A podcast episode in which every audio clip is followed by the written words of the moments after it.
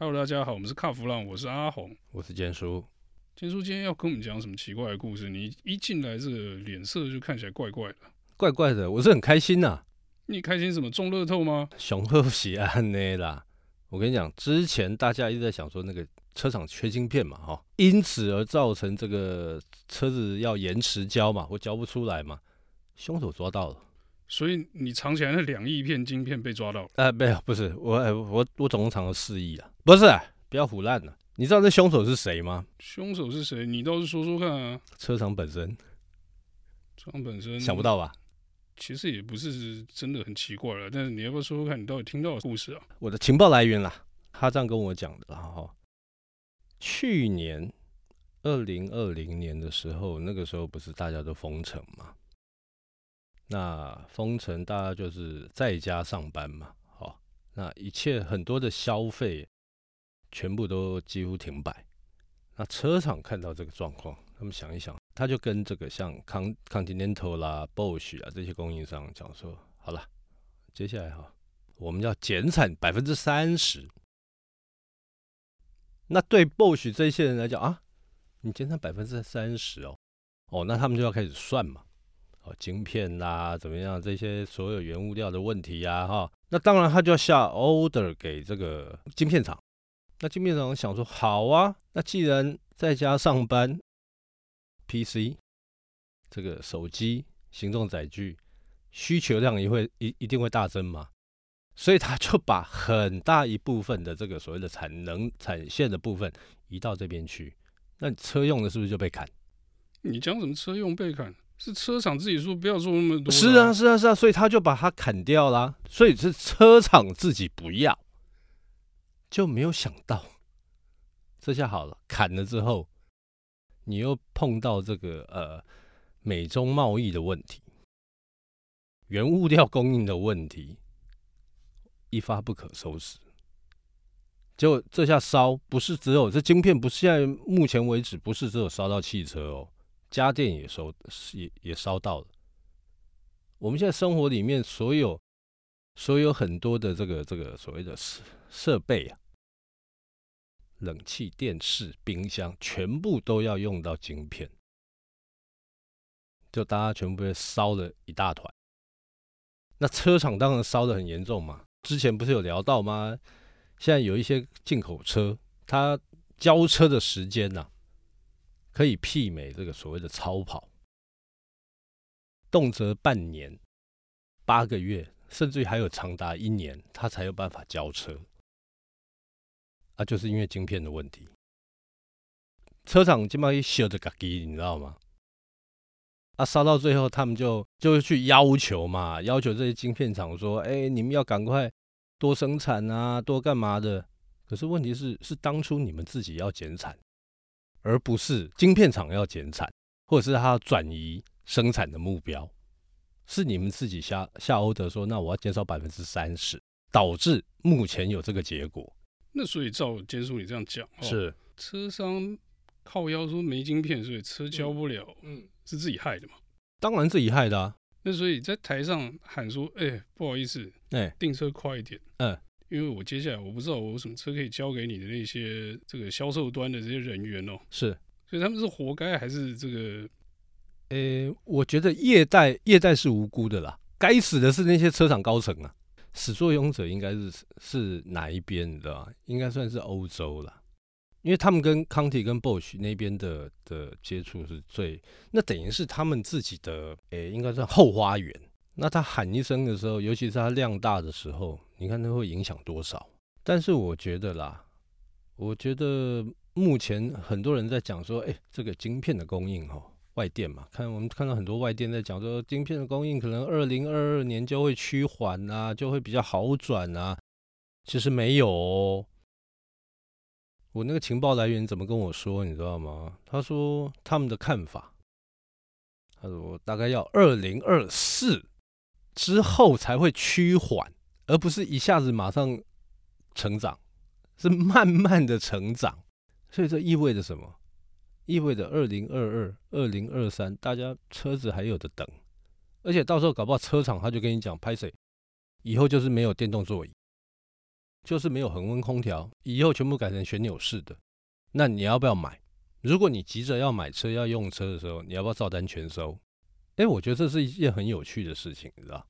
我觉得你的说法有点太极端了。哎，你说没有电动座椅，没有恒温空调，嗯，这种车现在怎么卖？那对，尤其在台湾，但是在欧洲它卖得动啊。我认为这件事情是不会变成这个样子。哎，那你这那你的看法是怎么样？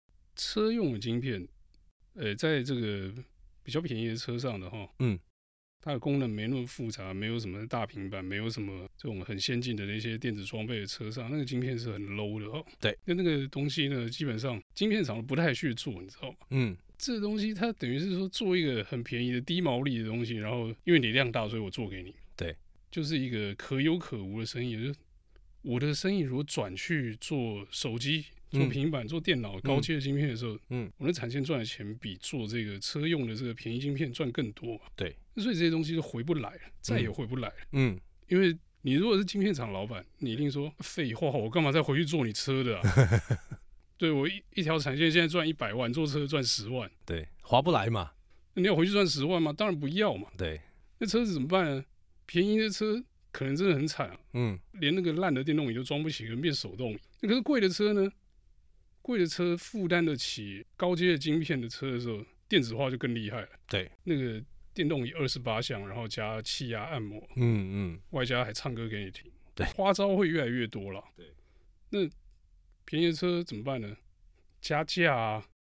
我如果车上要装电动椅，我可能只能装那个二十八项会唱歌的那种电动椅的晶片了，啊，那比较贵。对，十万跟一百万的差别，所以有有一种可能就是便宜的车也跟着变贵。嗯。因为它必须要去负担这个东西，对。那可是呢，这趋势也不是一定啦，因为我们现在卡到一个另外一个问题，就是说，除了这个晶片之外，嗯，最近又有一个内燃机跟电动车的这个战争嘛，对不对？对对对对对，大家都要转电动车这一块。对，其实呢，我觉得这个影响比晶片的影响还更大。怎么说？汽油车转电动车对于一些产业冲击会更大。嗯，我们刚刚讲晶片缺，就是车做不出来嘛。对，那内燃机车转电动车，嗯，刚讲那些很拽的那个供应链哦，也倒霉了。嗯、你刚刚讲什么 Continental 讲什么 Bosch？对，哦，对啊，我因为我要减产，所以我没有晶片嘛。那没有晶片，你卖不了车，活该嘛。嗯、可是这些这个供应链呢，讲到电动车的时候，他们一样是哈，某一修哈，就剉赛啊，喷油系统、供油系统。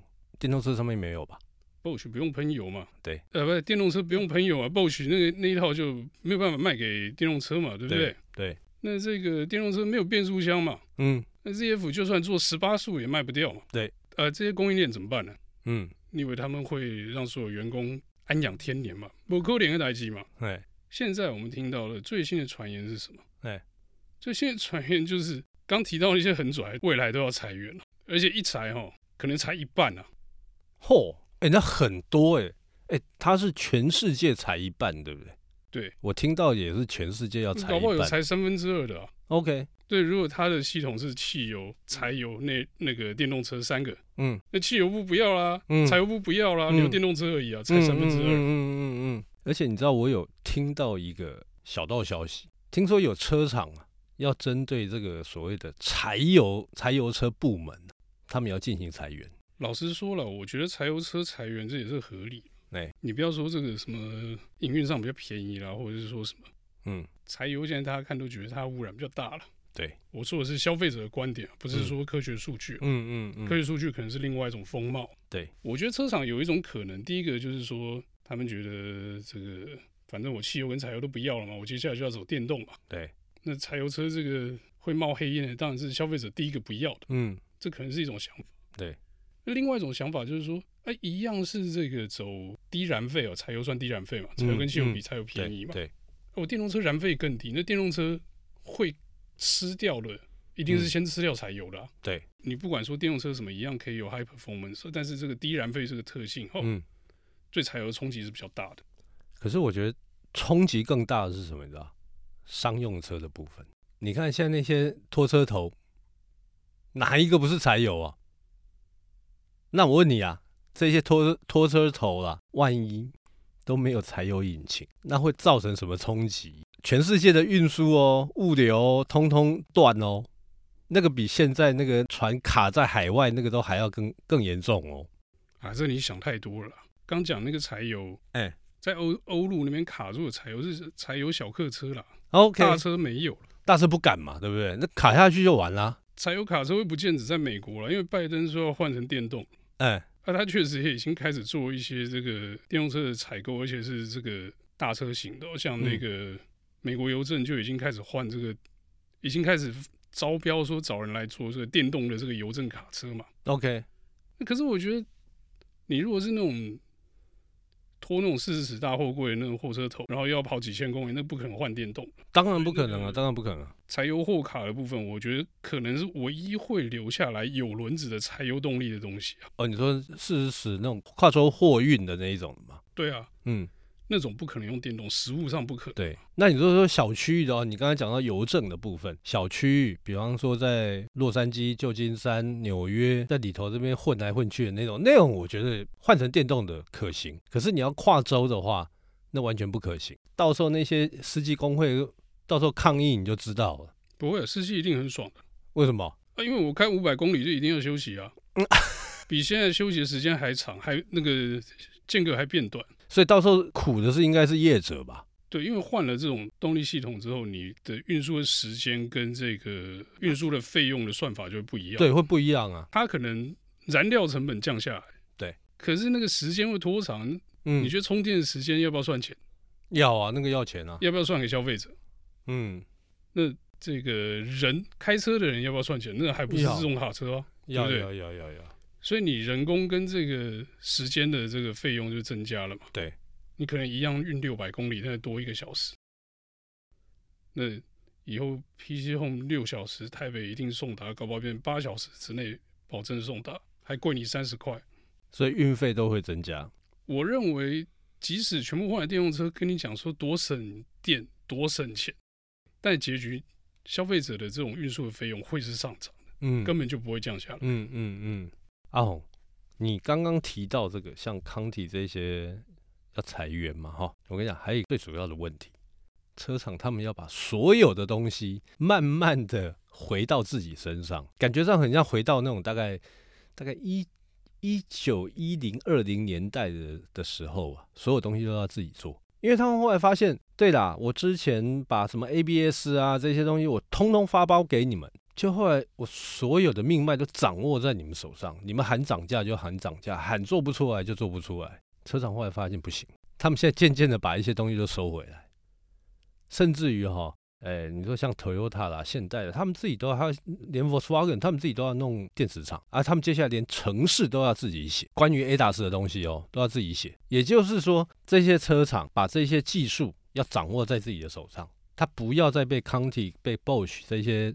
或者是这些 ADAS 的厂商给控制住，我是觉得啦，车厂这一块哦，他们是打算用这次这个电动车的机会哦，这是一个借口吧，对供应链进行一次洗牌了。对，因为到最后你会发现说，哎，供应链手上拿的东西太多了。对，我被掐在人家手上。你想想看哦，再往前一点，再往前推个十年左右，那时候是不是还很流行？哦，我车外观宾利法利纳画的。对。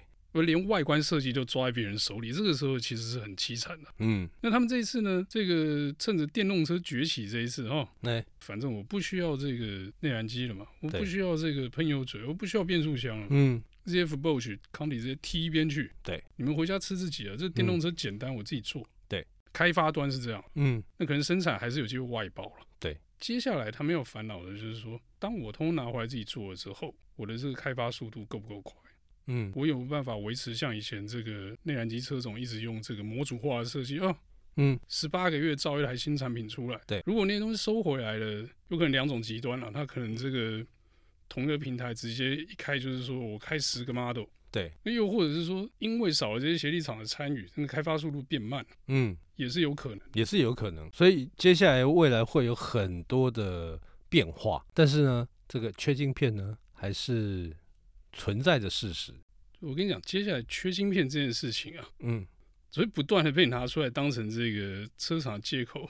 不管是我交不了车，哎，不好意思，缺晶片；我车要涨价，不好意思，缺晶片；我车二手车车价不好，不好意思，缺晶片。我车撞了撞死人，不好意思，因为缺晶片。对，什么都推给缺晶片。嗯，老实讲，我觉得现在就已经是这样，已经发生了。其实现在有很多的状况已经发生了，但是始作俑者还是车厂。哎、欸，我把 ADAS 拔掉，不好意思，缺晶片。对，靠北了，什么都是缺晶片害的。所以缺晶片从头到尾就是车厂自找的，然后谁小的是谁？消费者。对，你没有电动椅，不好意思，缺晶片。不是，你没有电动椅不打紧，没关系。但是你还要用更高的价格再去买到没有电动椅的车子。这个各位听众，不好意思，因为卡弗朗这边受到晶片工艺的影响，本期的内容呢就到这边告一段落。谢谢大家的收听。哎呀，谢谢。